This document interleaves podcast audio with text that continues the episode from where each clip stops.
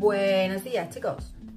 Hoy em, voy a hablaros, como prometí, de hacer un vídeo específico de em, cómo conseguir una flexibilidad metabólica. ¿Vale? Vamos allá.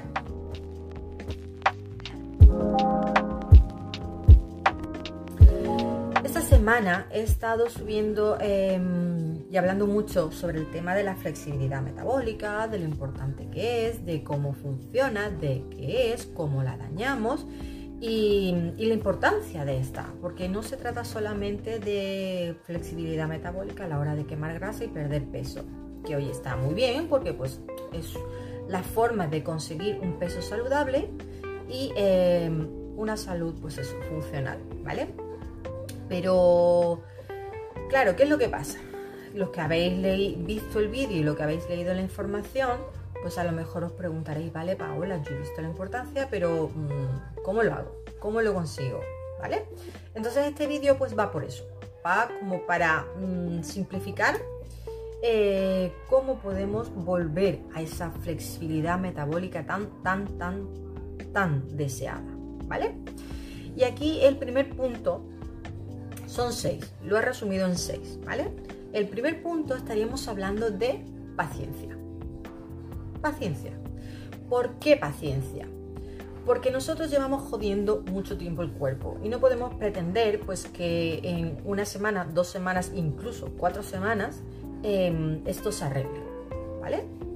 Entonces, ¿qué es lo que pasa? Cuando nosotros cogemos y hacemos el punto número dos, que es bajar los carbohidratos, para Em, enseñarle al cuerpo a volver a trabajar con las grasas, pues hay que bajarle los carbohidratos, porque mientras haya carbohidratos, mientras haya azúcar, pues no va a querer tirar de las grasas. Entonces, si bajamos uno, pues el otro, el cuerpo se ve forzado a, volver a aprenderlo, ¿vale? Entonces, ¿qué pasa? Este proceso em, es muy estresante para el cuerpo. Porque claro, tened en cuenta de que si está acostumbrado a una cosa y ahora de golpe y porrazo le dices, oye, no, pues ya no trabajas con azúcar, ahora me trabajas con grasa. Y el cuerpo te va a decir, vale, pero ¿cómo? Entonces, mientras tiene ese proceso, pues hay una serie de síntomas que puedes tener. Dolor de cabeza, em, te puede dar como una, como una, una congestión, como un resfriado. Por eso se llama la gripe keto. ¿vale? Que simplemente ese nombre es porque está relacionado pues a muchos síntomas de cuando, de cuando pues eso nos da un resfriado, entonces se le puso ese nombre, básicamente. Entonces, ¿qué es lo que pasa? Pues aquí te pueden venir pues como esas nubes mentales, eh, la falta de concentración, el dolor de cabeza, incluso el estreñimiento. Y no es que sea malo, es simplemente que tu cuerpo se está estresando, es que tu cuerpo se está volviendo a adaptar. Y, cada vez que tu cuerpo se estresa y se adapta, pues tiene esta serie de, de ¿cómo se dice esto? De, síntomas. O tú, por ejemplo, mira, cuando empiezas a correr, a hacer ejercicio y tu cuerpo no estaba adaptado, pues lo mismo, también te suele pasar esto. Solo que no te das cuenta y no lo relacionas porque dices, no, es la paliza que me he metido. No, es que tu cuerpo se está adaptando. ¿Vale? Entonces, paciencia. Uno, paciencia. Dos, bajar los carbohidratos, obviamente, porque si no, no hacemos nada. 3. Aquí 3 me quiero detener un poco, que también te he hecho algún vídeo y también he mencionado en algún vídeo esto, pero es el tema de la proteína y la cetosis. ¿Vale? Eh, se dice mucho que mm, cuidado con las proteínas porque te van a hacer salir de cetosis. Y sí, pero claro, ¿qué cantidad de proteína tengo que yo comer para, para que ocurra esto? Entonces, y luego, eso por un lado que es difícil, ¿eh? Que yo lo he intentado y es difícil, eh, pero puede pasar. Ahora, eh, ¿es necesario una cetosis 24/7? Quiere decir todos los días. Pues no, salvo que tú estés haciendo una dieta cetogénica porque realmente quieras tratar algún problema específico como algo a nivel neuronal o como un tipo cáncer, pues oye, a lo mejor ahí sí te interesa pues tener un poquito más de ojo a la hora de mirar em, los macros. Pero si no es así, es que una dieta, eh, una flexibilidad metabólica es que tú entres y salgas de cetosis, que es lo que a ti te interesa, no es estar siempre en cetosis, ¿vale? Entonces, que no le tengáis miedo a las proteínas, porque las proteínas son muy necesarias para crear músculo, para ayudarte sobre todo al principio, ya que hace mucho para ayudarte pues eso a controlar la ansiedad y, el estrés este por, querer comer eh, pues azúcar y, y, carbohidratos refinados y todos estos. Entonces como hace mucho, pues incluso nos facilita eh, el siguiente punto. ¿Vale? El cuarto. Y aquí el cuarto, el cuarto es muy interesante porque el cuarto nos ayuda eh, no solamente a nivel em, celular, sino también a nivel hormonal. Y estamos hablando de una dieta cetogénica cíclica. ¿Qué significa esto? Significa de que yo hago X tiempo, y esto en mi protocolo yo lo enseño, de que yo hago X tiempo una dieta cetogénica y eh, de vez en cuando eh, meto algún carbohidrato. Obviamente vamos a intentar siempre que sea un carbohidrato saludable, ¿vale? Que también te enseño eh, en mi protocolo, pues también te enseño cuáles son los carbohidratos saludables que, que, oye, pues no son dañinos, son buenos. Lo que pasa es que, claro, si tú ya tienes ese daño metabólico, eh, da igual el carbohidrato que tú te comas, va a afectar en tu azúcar en sangre. Cuando nosotros recuperamos ese daño, o sea, sanamos ese daño metabólico e entramos en esa dinámica de la flexibilidad metabólica, pues dependiendo de cómo vaya mejorando nuestro daño metabólico, pues iremos metiendo eh, más o menos o, en qué tiempo pues los, los carbohidratos saludables, ¿vale? Entonces, esta dieta... Eh, cetogénica cíclica, por llamarla de alguna forma, eh, no solamente a nivel celular, porque tu célula, tu cuerpo dice, uh, otra vez tenemos azúcar, otra vez tenemos glucosa, pues venga, vamos a gastarla.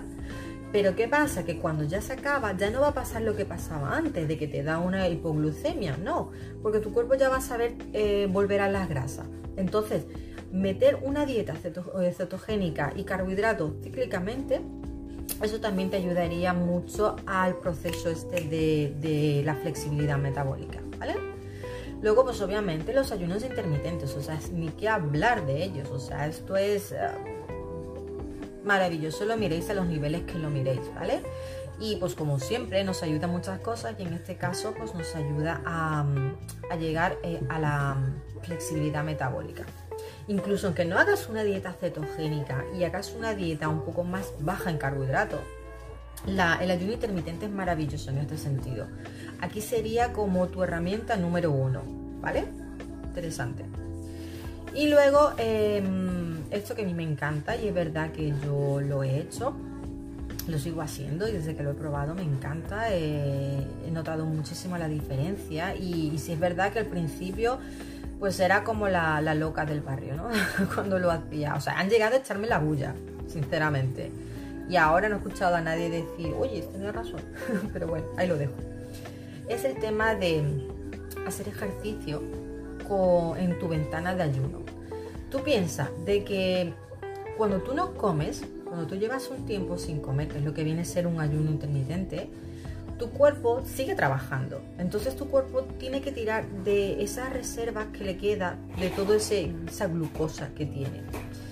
Y cuando ya no tiene más y tienes la flexibilidad, o estás empezando a trabajar con esa flexibilidad, pues se ve obligado a trabajar con las grasas. Al principio se ve obligado, luego pues ya va trabajando a demanda.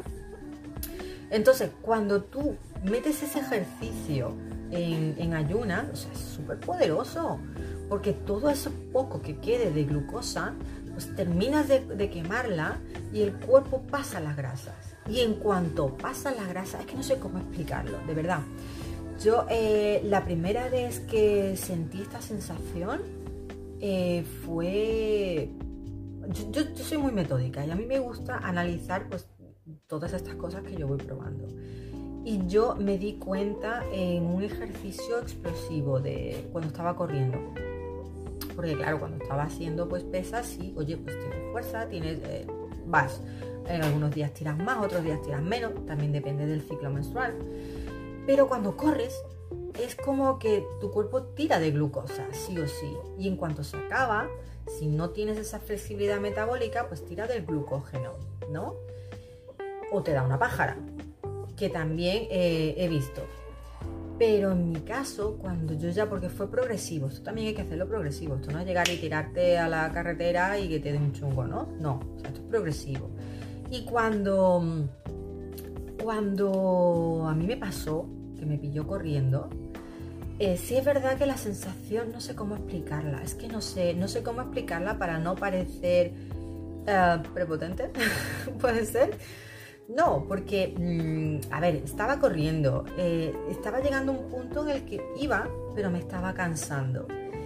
Y, fue el minuto 40, o sea, fue el minuto 40. En cuanto, fue como que cuando pasé ese umbral de, de bueno, pues 10 minutos más, fue como, no sé cómo explicarlo, como, como una explosión de energía, o sea, literal, una explosión de energía. Fue como que, hostia, o sea, como si hubiese venido un subidón de energía, yo no sabía de dónde, y, pude seguir más, pero y, podría haber seguido más.